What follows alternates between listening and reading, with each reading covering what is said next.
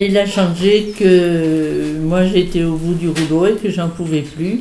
Donc il fallait prendre une décision. Ou on y allait tous les deux, ou on se séparait pendant trois journées par semaine en accueil de jour à l'EHPAD de Mémac.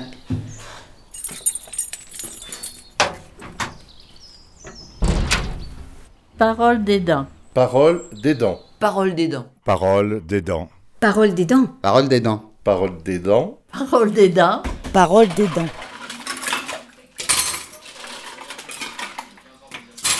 Bonjour Marilou. Bonjour Sat. Bonjour à vous qui nous écoutez. Dis donc Sat, c'est Madame Gourinel que l'on vient d'entendre. Elle a l'air super fatiguée. Elle a même carrément dit qu'elle était au bout du rouleau, oui. Elle et son mari ont donc décidé que monsieur irait trois fois par semaine à l'accueil de jour de l'EHPAD de Mémac. Je pense qu'elle en a vraiment besoin?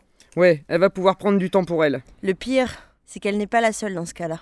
Deux autres aidants de la série sont dans la même situation. Ça veut dire que trois aidants sur neuf ont vu leur vie basculer en quelques semaines? Ben ouais. Et sur retourner les voir pour comprendre ce qui s'est passé. Allez, en voiture Simone.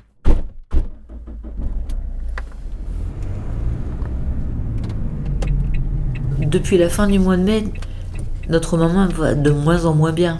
Et désormais, il faut pas être une personne pour s'occuper d'elle, mais deux.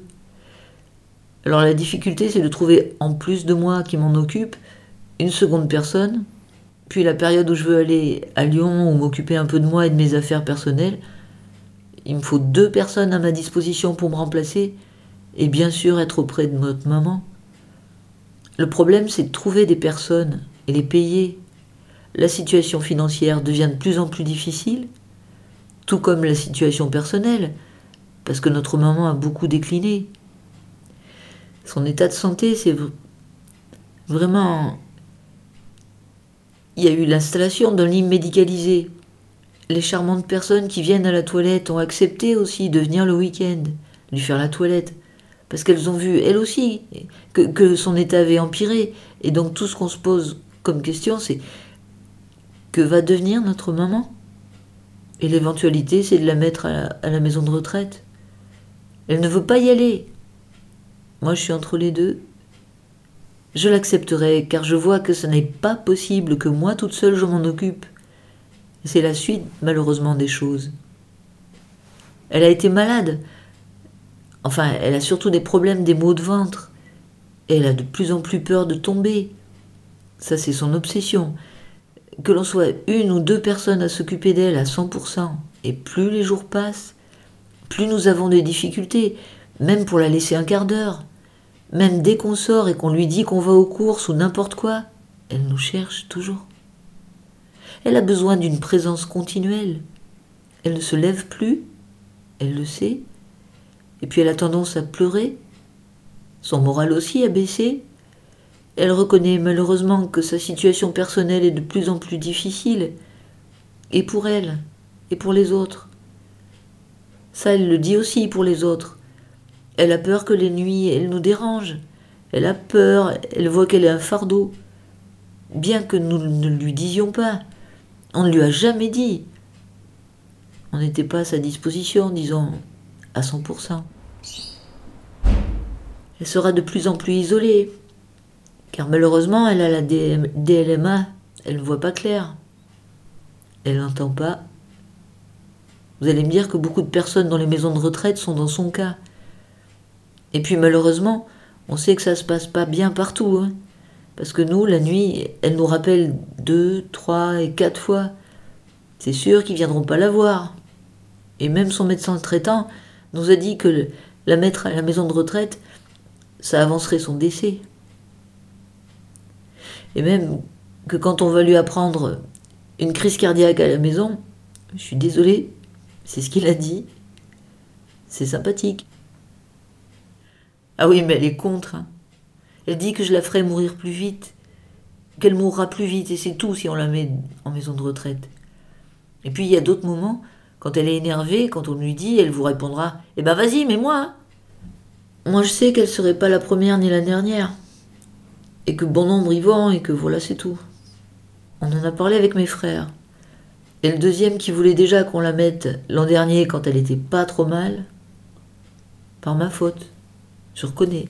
On a prolongé Peut-être que c'est trop tard. Et, le troisième voit lui aussi que c'est de plus en plus difficile. Moi, j'aurais aimé, entre guillemets, continuer. Mais déjà, trouver une personne, c'est difficile. Au point de vue financier, c'est pas évident non plus. Mais deux personnes, là, c'est pratiquement impossible. C'est la raison pour laquelle on dira tant pis, on la met à la maison de retraite puisqu'il n'y a pas d'autre solution. Moi, je ne peux pas rester à 100% ici. Mais elle dit Mettez-moi-y. On avait demandé il y a deux ans à peu près à, à Mémac. Et malheureusement, j'ai jamais eu de réponse positive. Parce que je voulais la mettre une quinzaine de jours pour voir comment elle s'habituerait dans le milieu. Puisqu'ici, ils le font pas. Et je n'ai pas réessayé. Parce qu'à chaque fois que je les appelais, je, leur demandais les critères. Est-ce qu'il faut habiter dans le village? Ça fait six mois. Et je n'ai pas réinsisté. Elle m'a dit qu'il nous recontacterait. C'est vrai que j'aurais bien aimé faire cette tentative de 15 jours. Est-ce que c'est une bonne solution? En ce qui concerne le reste de la famille, on nous a dit qu'on ne nous jugerait pas si on mettait notre mère en maison de retraite. Ils comprennent que ça devient complètement impossible. Peut-être qu'elle m'en voudra. Je ne sais pas. Je ne me pose plus la question tant que je peux. Et voilà, le concert, j'ai pas pu y aller. Ce concert où je- ça me disait tellement. Parce que le dimanche précédent, notre maman était très mal. Elle délirait. Et c'est vrai qu'avec la personne qui l'a gardée avec moi, on croyait que c'était presque la fin. Tellement elle était très, très mal. Donc je devais remonter à Lyon le lundi. Et ben j'ai annulé mon voyage. Le concert avait lieu le mardi. Et le mardi, j'étais ici. Le concert, il m'est passé devant le nez. J'ai fait l'aller-retour. Je suis remontée le jeudi. Et j'ai craqué le jeudi, quand même. J'ai bien pleuré chez moi. Ça m'a fait du bien, malgré tout. J'ai pleuré. J'ai, craqué. Et mon frère, justement, m'en parlait et tout, puis j'ai craqué. Parce que je, je pensais un petit peu à moi et j'ai dit c'est foutu. J'ai perdu 5 kilos en un an. Parole aidante. J'étais très fatiguée, j'étais énervée, il m'arrivait même d'être désagréable avec lui parce que j'en pouvais plus, c'était nuit et jour et il arrive un moment où on craque. Parce que c'est tous les jours, c'est toute la journée et, et tout le temps. Bon, même si c'est pas du travail difficile, il faut être là 24 heures sur 24. Et il arrive un moment, bon, j'ai 85 ans et il arrive un moment où on peut plus. Puis les enfants s'y sont mis aussi parce qu'ils voyaient bien que de toute façon je ne pouvais plus m'en sortir. Et, et puis lui, il a accepté de toute façon parce qu'il a bien vu que de lui-même, il a vu que je ne pouvais plus. Et la seule solution, c'était ça de toute façon parce que je ne voulais pas le mettre à la maison de retraite carrément, c'est pas possible. On avait dit qu'on n'irait pas. C'était pas possible pour moi de le laisser partir euh, à la maison de retraite. Donc il fallait prendre une décision. Ou on y allait tous les deux, ou on se séparait pendant trois journées par semaine, en accueil de jour à l'EHPAD de Mémac. Les deux premiers jours ont été très difficiles. Ah, ben parce que j'avais l'impression que je m'en séparais. C'était pas du tout ce que j'avais, ce que j'avais prévu dans, notre jeunesse, dans notre vieillesse, de, de se séparer comme ça. Au bout de 59 ans, je disais, zut, s'il faut aller chacun de son côté, c'est pas. Et puis bon, il faut s'y faire. hein. On est obligé de toute façon. Quoi faire d'autre? Donc euh, la solution, c'était de le faire trois jours, trois jours par semaine et de rentrer surtout tous les soirs à la maison. Et lui était d'accord à condition de rentrer, de rentrer le soir. Il fallait rentrer à la maison et ça se passe, tout compte fait, ça se passe pas si mal que ça. Le lundi, le mercredi, le vendredi, de 9h30 le matin à 5h le soir. Il s'y plaît, il s'y plaît, on ne peut pas dire qu'il s'y plaise pas, il s'y plaît. Il y va pas en râlant, il y va content, donc, euh, enfin content. On va dire qu'il y va en sifflotant, mais bon, il, il y va euh, sans appréhension. Oui. Il revient le soir, il a des choses à raconter.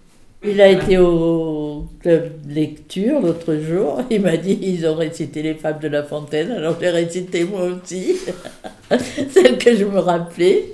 On arrive à, à discuter davantage parce que quand on est toute la journée tous les deux à la maison, on il arrive un moment où, où on se parle presque plus, quoi, la journée, c'est vrai. On se parle mais le nécessaire, on se parle pas, alors que là, il me raconte sa journée, il me raconte ce qu'il a fait, qui il a vu, qui il a rencontré, et, dans l'ensemble, ça se passe pas si mal que ça. Pour le moment, il n'y a rien qui a changé, parce que, à part euh, nerveusement, où j'ai personne, je suis toute seule et que je, je n'ai pas donc à m'occuper de lui toute la journée, mais autrement, euh, il n'y a rien qui a changé encore. Mais enfin, ça me permet déjà d'aller faire les courses tranquille. Euh, C'est vrai que j'étais pas tranquille, je donnais des coups de fil de temps en temps parce que j'avais peur tout le temps qu'il lui arrive quelque chose. Bon, si je veux passer une après-midi avec des amis, je peux le faire. Si je veux aller me promener, je marche mal, mais enfin bon, j'arriverai peut-être à faire un petit tour par là de temps en temps. Sinon, il n'y a rien qui a changé. hein. C'est pas tellement pour moi. Moi, ce que je voulais, c'était mon pouvoir me reposer. C'est surtout ça. Et si j'ai envie de faire la sieste l'après-midi, de faire la sieste, entre 2h et 4h30, j'ai le temps de, de me reposer si je veux. Ça me permet de faire des choses que j'ai pas fait dans la maison parce que c'est vrai qu'il avait des choses que je laissais traîner, je pouvais plus le faire. Bon, je l'ai fait, et, ou je le fais. Et puis bon, euh, nerveusement, je suis mieux parce que euh, j'ai pas toute la journée en train de dire euh, il faut faire ci, il faut faire ça. Et... Les enfants sont contents, tout compte fait, parce qu'ils sentent que moi je suis mieux et que lui l'a l'a pas mal pris. C'était ça, surtout la hantise, c'était si c'était pas plus, de toute façon je l'aurais pas laissé. Oui. S'il y avait été tous les matins, enfin les trois jours en, en voyant, si j'avais vu qu'il n'était pas content et que, et que ça passait mal, mais j'aurais arrêté. J'aurais arrêté. C'est 16 euros la journée, plus euh, le truc de, de- dépendance, c'est-à-dire les soins qu'on leur procure dans la journée, un, peu l'entretien, les amener aux toilettes, enfin des trucs comme ça. Je crois que ça se monte à 6 ou 7 euros par jour en plus. Ça doit faire dans les, entre 20 et 22 ou 23 euros. Et C'est Christelle Pindot qui m'en avait parlé. Elle m'avait dit c'est une solution de toute façon pour, euh, pour vous soulager un peu. Ne serait-ce que, bon, comme on a dit, on va compter trois jours. Si ça va pas, eh bien, on redescendra sur deux ou on n'ira pas du tout. Mais c'est Christelle qui m'en avait parlé. Et là, le problème du taxi, ça va peut-être se, réso- se résoudre parce que on, on a fait une demande de carte d'invalidité qu'on n'avait pas fait et on demandera après euh, la carte pour handi mobile. Euh, Christelle m'a dit qu'on avait 36 voyages par trimestre. Donc euh, ça fait 13 voyages par euh, mois. Et il va 3 jours par semaine. Oui. 3 fois 4, 12. J'espère qu'on ne sera pas obligé d'y aller davantage, c'est surtout ça, mais enfin bon, pour le moment, ça suffit. Ça se passe bien et c'est le principal. Après, on verra. Au jour le jour maintenant.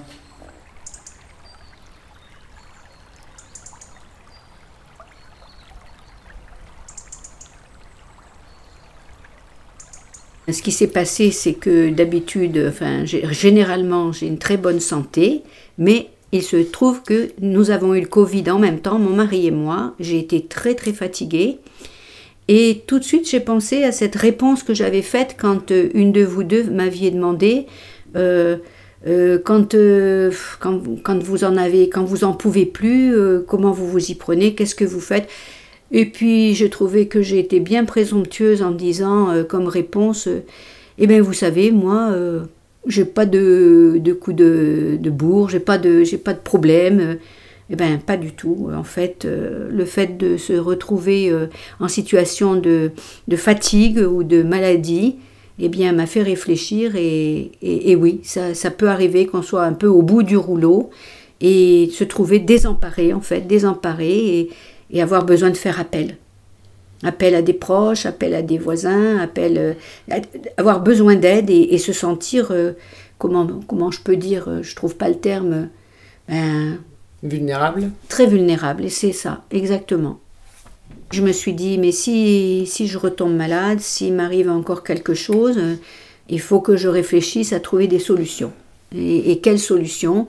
Alors bon, euh, c'était pas le moment de, de, trouver des solutions, mais je me suis dit peut-être qu'il faut que je euh, me renseigne, peut-être qu'il faut que je vois s'il un accueil de jour pour, euh, pour qu'il soit inscrit, pour que si je tombe encore malade ou si j'ai un autre pépin ou si j'ai besoin, si j'en peux plus, qu'il y ait quelque chose, un relais de prix, au moins pendant un certain temps. J'ai pensé à ça, je me suis dit, il faut que je me renseigne, il faut que je trouve des solutions euh, pour, euh, pour pouvoir me reposer ou pouvoir, si je suis hospitalisée, euh, qu'est-ce qui se passe? Alors Donc ça a été la réflexion, c'est il faut que je me renseigne.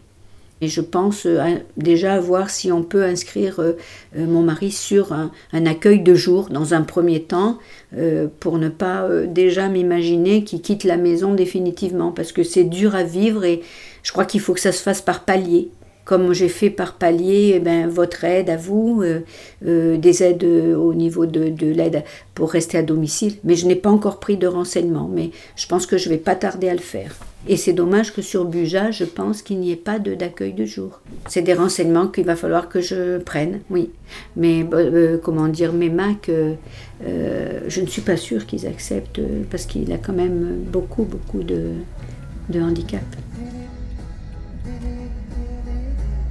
D'après Claudie Culac, cofondatrice et présidente de l'association La Compagnie des aidants, différentes études menées sur la santé des aidants montrent que 20% d'entre eux repoussent, voire renoncent à se soigner dès lors qu'ils sont aidants, avec des conséquences sur leur état de santé général. Information à retrouver dans la revue Actualité et dossiers en santé publique de décembre 2019.